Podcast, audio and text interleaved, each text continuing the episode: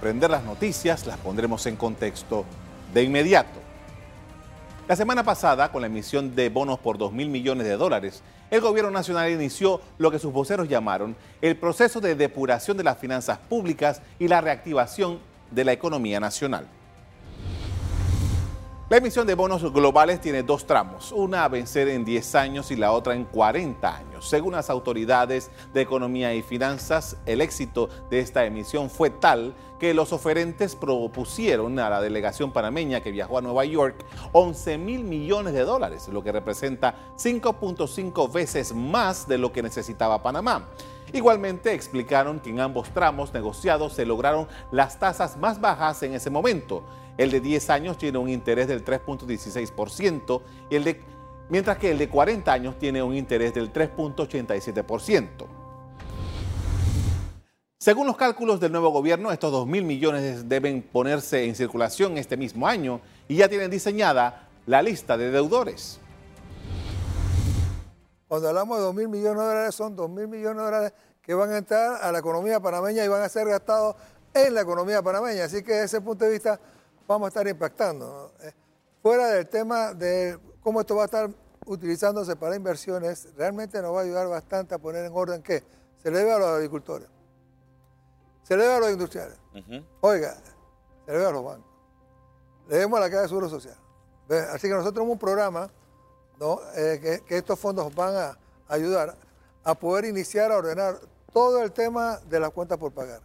Muchas de ellas que se acumularon hasta el 31 de diciembre del año 2018. Muchas. Así que esa es una de las grandes prioridades, incluso fue una de las promesas de campaña del presidente. Así que resumiendo, esos 2 mil millones de dólares realmente van a venir a ser gastados acá. Y mucho de eso se va a utilizar también para pagar obligaciones por pagar que se tienen. La necesidad de dinero fresco en, es parte de la, en parte perdón, se debe a las bajas recaudaciones de impuestos. Las expectativas presupuestarias se han estrellado con la cruda realidad de menores ingresos. En uno de sus últimos actos, voceros de, la Economía y Finanzas de la pasada administración presentaron el reporte de las recaudaciones del primer semestre de, primer trimestre, perdón, de este año. Allí se explicó que los ingresos del gobierno central registraron 1.594 millones, una reducción del 6.1%. En esa ocasión se dijo que esa disminución estaba determinada por las empresas que se vieron afectadas por la huelga en la construcción. Igualmente lo atribuyeron a una disminución en el pago de los impuestos de dividendos complementarios de las empresas, del impuesto de transferencia de bienes muebles y servicios y del impuesto de importación. El proyecto de poner a circular 2 mil millones de dólares pagando deudas es para impactar la economía a corto plazo. Ahora está pendiente la definición de lo que la administración Cortizo planea para su quinquenio en materia económica acompaña el economista Felipe Chapman, con quien vamos a hablar del tema económico. Buenas noches. Buenas noches. Eh, óigame, eh, me da la impresión, y quisiera que usted me, compartiera su punto de vista, de que, bueno, todo parece indicar que aquí el, jinete que va adelante de todo es el Estado. Porque todas las esperanzas, me da la impresión a mí, que están puestas en lo que desarrolle el gobierno central. Sí, vivimos en un tipo de, país o que las características del mismo eh, han puesto al Estado como eh, efectivamente el líder eh, en muchos aspectos de, nuestra vida cotidiana. A diferencia de otros países donde la presencia del Estado o del gobierno es mucho más reducida y se cree más en la libertad económica, en la libertad del individuo, en la libertad de la empresa, en la libertad de las organizaciones, de la familia, de los hogares. En, esos, en esos países eh, tiende a haber realmente mucho menos eh, variabilidad o volatilidad en función de cambios de administraciones públicas. en cambio, en países como el nuestro, muy típico en América Latina, e inclusive algunos otros países desarrollados donde también se da ese fenómeno, donde apostamos todo al gobierno y renunciamos como sector privado, como individuos, como organizaciones, como empresas, a ser los líderes del progreso de nuestro país. Eh, y es un tema que eh, yo creo que es, cultural. Ha estado aquí, yo creo que desde nuestras raíces hispanas, eh, y yo no lo veo desaparecer por buen tiempo, por lo menos no a corto plazo. Esa centralización Eso de que el Estado dispone, el Estado planifica, ahora se va a abrir nuevamente una oficina de planificación.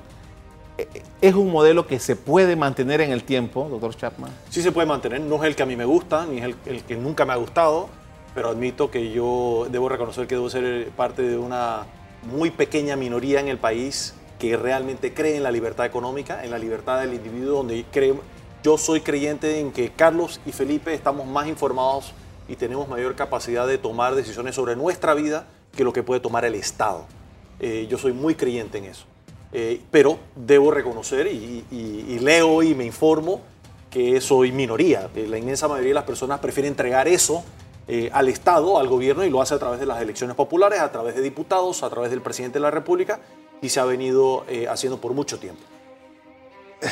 Por eso estamos ahora nosotros con una tremenda expectativa de 2 mil millones de dólares que el Estado acaba de contratar a través de bonos en los Estados Unidos para, hombre, para cosas inmediatas, del corto plazo, pagar deudas. O sea, el individuo que en su casa le debe a varios acreedores y pide prestado para pagarle a todos. Eso es lo que estamos haciendo, doctor Chapman. Bueno, primero que, eh, curioso, en el mundo tan mediatizado que vivimos hoy en día, me llamó muchísimo la atención en, las elecciones, y no es cosa nueva, también ha ocurrido antes, el nivel de expectativa que nosotros ponemos a un cambio de gobierno. Y pensamos que va a llegar un gobierno nuevo, sea cual fuese. Si, si fuésemos tú y yo llegamos a ese, usted y yo llegamos a ese gobierno y la gente espera, no van a llegar con una varita mágica y van a cambiar todo de la noche a la mañana. Eso es imposible. Eso no ocurre ni aquí, ni en Estados Unidos, ni en Brasil, ni en China, ni en Rusia. Eso no ocurre súbitamente. Así que primero que las expectativas desmedidas de cambios, eh, qué sé yo, eh, eh, súbitos o rápidos, es yo creo que exagerado. En el caso de los 2 mil millones me, me ha llamado también poderosamente la atención los comentarios, eh, comentarios pero absurdos que he escuchado a toda índole sobre lo mismo. Esta emisión de 2 mil millones de dólares tiene dos propósitos. Una era ya de todos conocidos y los que seguimos estos datos, pues no sorpresa, sabemos que hay un vencimiento importante viniendo a muy corto plazo. En enero del próximo año, Panamá tiene que hacerle frente al vencimiento de 1.154 millones de dólares en bonos que fueron emitidos hace un tiempo atrás. Eh, hace total sentido tomar las actuales condiciones de mercado, de tranquilidad en los mercados, de acceso a los mercados internacionales, para hacer una operación de prefinanciamiento, es prefondear esa obligación que se tiene que pagar en el próximo eh, mes de enero. ¿Por qué? No sabemos con el mundo tan cambiante que tenemos hoy en día, si por ejemplo la guerra comercial entre China y Estados Unidos llega a un deterioro tal de que afecta a los mercados financieros, no al extremo que ocurrió en el año 2008, pero en alguna medida nos cierra la ventana de oportunidad de ir a los mercados, Panamá tendría una, una situación muy difícil en enero del próximo año. Ahora bien, el saldo de eso, que es menos de mil millones de los dos mil emitidos, en efecto el presidente de la República nos ha indicado que se va a utilizar para pagar cuentas acumuladas por pagar que hay a la fecha, lo cual son eventos de una sola vez. Es una noticia buena en el sentido de todos esos que tienen cuentas pendientes eh, por cobrar deberían poder cobrarlas y ese evento de una sola vez debe poner liquidez en la economía. Ahora bien, debe haber muchos de esos acreedores del Estado, contratistas, llámese, o prestamistas de servicio, que también deben a bancos. Claro. Así que probablemente se van a, a, dar la vuelta y pagar obligaciones que tienen con bancos privados, lo cual no es malo, los pone al día y pone su situación de crédito, la normaliza. Y los bancos están en el negocio de prestar dinero, así que lo lógico es que el banco, eh, ingresada esa liquidez, procure nuevamente retornar al mercado y colocar esa liquidez en forma de préstamo a empresas, personas u hogares, lo cual promueve tanto el consumo como la inversión, lo cual es positivo en términos de actividad económica. Usted me ha dicho algo que yo eh, no, no, lo tenía en el radar y es el pago de ese vencimiento de esos bonos en enero del próximo año. Correcto. Eso quiere decir que entonces esto, toda la lista que le escuché al ministro Alexander, de cosas que se deben en el seguro social, a productores agropecuarios, a maestros, a médicos, gente con vigencia expirada, ese dinero no va a alcanzar. Bueno, les van a estar, de esa emisión, les deben estar quedando cercano a 840 millones de dólares o más en liquidez fresca o dinero fresco que le va a estar entrando al gobierno. Eh, yo no recuerdo la cifra exacta de lo que han prometido que van a pagar a cortísimo plazo, pero eso es un monto importante. Para una economía de este tamaño, una economía que este año qué sé yo, tal vez sea de unos 70 mil millones de dólares en, Producto Interno Bruto, es un monto muy material. Eh, si se quedan cortos, pues tendrán que hacer algunas otras operaciones no de esa magnitud, más pequeñas, probablemente tengan que hacer algunas operaciones bilaterales de préstamos con bancos comerciales o bancos privados, o también pueden acudir al mercado de capitales interno eh, en, el, en, el país, en Panamá, que ha sido muy efectivo eh, y el gobierno ha podido colocar a lo largo de los años con éxito instrumentos de corto y mediano plazo en el mercado de capitales eh, panameño. Doctor Chapman, eh, no tenemos tanto tiempo como me gustaría para conversar con usted sobre estos temas, pero hay un elemento que a mí me parece que eh, en todo este asunto que estamos hablando sobre la economía, que con la campaña electoral se hizo cada vez más frecuente el tema, es ok, esto es lo que está pasando en este momento y lo que las autoridades nos están diciendo es lo que va a estar ocurriendo en los próximos meses. Pero ustedes los economistas son especialistas y para eso les pagan muchas veces para hacer proyectos a largo plazo. ¿Qué necesita Panamá? Tomando en consideración lo primero que nos dijo acerca de nuestra mentalidad y la forma como debería ser la sociedad panameña, para nosotros realmente llegar a un desarrollo sin estos vaivenes, sin estos traspiés. Mira, te lo pongo. Yo me dedico, eh, mi vida profesional la dedico al análisis económico y también al análisis financiero. Eh, y probablemente dedico, termino dedicando más horas a proyectos de, carácter financiero en el cual nos toca hacer muchas proyecciones. Ya esas no son macros, no son económicas, son micros, son a la empresa, a nivel de la empresa, donde ayudamos a empresas, por ejemplo, a tomar decisiones estratégicas de inversión, de adquisición, de venta, decisiones importantes. Y eh, nos toca hacer proyecciones. Eh, y muchas veces nos dicen, bueno, hagamos una proyección a largo plazo. ¿Qué es una proyección a largo plazo? En los negocios, típicamente cuando hablamos de una proyección a cinco años, es de muy largo plazo. Es decir, siendo totalmente intelectualmente franco, si yo le digo que voy a hacer una proyección a 10 años plazo y qué, qué probabilidades de acertar esa proyección en el octavo o noveno año, yo tengo que ser franco y decirle, eh, eh, realmente le tengo que asignar una probabilidad baja. ¿Por qué? Vivimos en un mundo tan cambiante, tan volátil, que le voy a dar un ejemplo. El Fondo Monetario Internacional eh, tiene, es una de las instituciones que tiene la capacidad y el recurso más importante en el mundo para hacer análisis y proyecciones de crecimiento económico. Y eh, las hace una vez al año, en el mes de octubre, una revisión eh, completa o bastante completa en abril, y, hace revisiones trimestrales. Todos los trimestres varía esa proyección en función de nuevas variables y nuevos cambios que hay en el entorno. Desde tensiones comerciales, desde el precio de las materias primas, el precio del petróleo, el precio del dinero a través de las tasas de interés, eh, la apreciación o depreciación de tasas de cambio de distintas monedas. Hay una cantidad de factores que no se detienen y se congelan esperando que una proyección se complete o se haga realidad. Van cambiando todo el tiempo. Hoy, esta mañana, el Fondo Monetario revisó sus últimas proyecciones que había hecho primero en octubre, después en enero y en abril del crecimiento de la economía global a la baja. Y revisó a la baja América Latina, y revisó a la baja, por ejemplo, Brasil eh, y el caso de México. Revisó a la baja, por ejemplo, Chile con el presidente eh, actual Piñera, que ha estado en un programa muy agresivo de estímulo económico para, para eh, propiciar crecimiento en ese país. O sea que esto es un tema tremendamente complejo que hay que estar revisando continuamente. Eh, parte del asunto que hemos estado notando en los últimos, en el último año y medio probablemente, es que, eh, hombre, el, gobierno necesita dinero y parte de la forma en que lo recibe es a través del pago de impuestos. Correcto. Pero consecutivamente la proyección no se ha cumplido. Eh, ¿Qué está pasando en la economía panameña? ¿La gente no está pagando impuestos o cuál es el fenómeno? ¿Qué es lo que lleva a que esto no se recaude? Ok.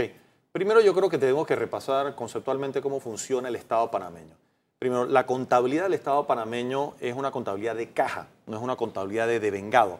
Es decir, ¿qué es el devengado? El devengado es que yo le entrego a usted una factura y yo le doy 30 días a usted para pagármela, pero en su balance de situación usted la, la tiene que poner como una obligación. Porque yo devengué ese ingreso y usted aceptó esa obligación. En una contabilidad de caja, yo le entrego esa factura y usted no la registra en su balance de situación hasta el día que me pagó. Y prácticamente se brinca el estado del balance de situación y pasa directamente al flujo de caja o al estado de resultados y ya pasó como un gasto o como un egreso eh, de caja. Entonces, igualmente funciona la presupuestación del Estado. En, un sistema que funciona de caja, hacen un presupuesto de cuántos ingresos piensan que van a tener eh, y cuántos, y en función de esos ingresos planifican sus gastos y también ahí se planifica el saldo fiscal que va a haber Por ende, se toman decisiones de antemano, al menos presupuestarias o planificadas, de cuánto voy a tener que acceder en financiamiento. Entonces, en función eh, de eso, que tomo esas decisiones de los gastos que voy a hacer y eh, los compromisos que voy a tomar, muchas veces lo hago basando en cuánto creo que va a crecer en términos nominales y reales la economía, es decir, el Producto Interno Bruto. En función de eso, cómo creo que se van a compartir los ingresos tributarios, llámese impuesto a la renta de las empresas, de los asalariados, impuesto al consumo o el ITBMS, que esos son los, yo diría, los componentes más importantes de, de impuestos. Están también los impuestos de importación o aranceles, impuestos de licencia, un montón de otros impuestos que existen. Es más, demasiados impuestos que tenemos en nuestra economía, dicho sea de paso, que nos resta competitividad. Aprovecho para eh, comentar ese comercial, que nos resta eh, efectividad en la economía. Eh, ¿Y qué ocurre? Tienden típicamente en un sistema como el que acabo de describir, por naturaleza humana, quien lo presupuesta tiende a ser, a, pecar de optimista en términos de los ingresos que va a percibir, de los recursos que va a contar, del financiamiento que va a contratar y lo va ajustando a lo largo del año. Y en la medida en que a lo largo del año no se perfeccionan y no, se, eh, y no ingresan los recursos que se tenía previstos, pues se tiene que ir haciendo ajustes. Y ocurre, por ejemplo, lo que muchas veces hemos conocido como los, las transferencias de partidas, eh, los recortes, los ajustes, eh, y se va modificando el presupuesto a lo largo del tiempo. Bien, una última cosa, desempleo, 6.4%, ¿es algo que debemos preocuparnos? Yo creo que no es, todavía no es alarmante, sin embargo es una señal. Y es una señal que a mí no me toma por sorpresa y, por ejemplo, eh, me atrevo a decir que a ninguno de nuestros clientes en Indesa los toma por sorpresa porque nosotros lo veníamos previendo con suficiente antelación. Y tan sencillo como cuando la economía crece por debajo de su potencial, cualquier economía crece por debajo de su potencial, hay consecuencias en el mercado laboral. Eso ocurre en cualquier economía, en Estados Unidos, en Brasil, en, Francia, en Japón. Eso es, es, eh, eh, eh, conceptos básicos de la economía. Cada economía tiene un potencial de crecimiento diferente. Por ejemplo, en Panamá, nosotros en Indesa hemos calculado el potencial o el crecimiento ideal de la economía panameña en aproximadamente 6%. es una tasa es una, no, es, menos del doble. Es una tasa de crecimiento lo suficientemente rápida para crear empleo, eh, crear beneficio y crear riqueza para el país sin crear presión en los salarios ni en los precios, sin crear en la inflación esa que tuvimos en el 2010, en el 2011, en el 2008, en el 2007. Es decir, cuando crecemos muy por encima del potencial, hay presiones inflacionarias que un país que no tiene su propia moneda es muy duro de manejar. Y cuando crecemos por debajo, sufre el mercado eh, laboral. O sea que creciendo, por ejemplo, nuestra producción para este año crecerá 4.4%, se va a reflejar en un aumento de la tasa de desempleo y probablemente en la calidad del empleo, no solamente en la cantidad, sino en la calidad. Muchísimas gracias, doctor Chapman. Se nos acabó el tiempo. Interesantísimo.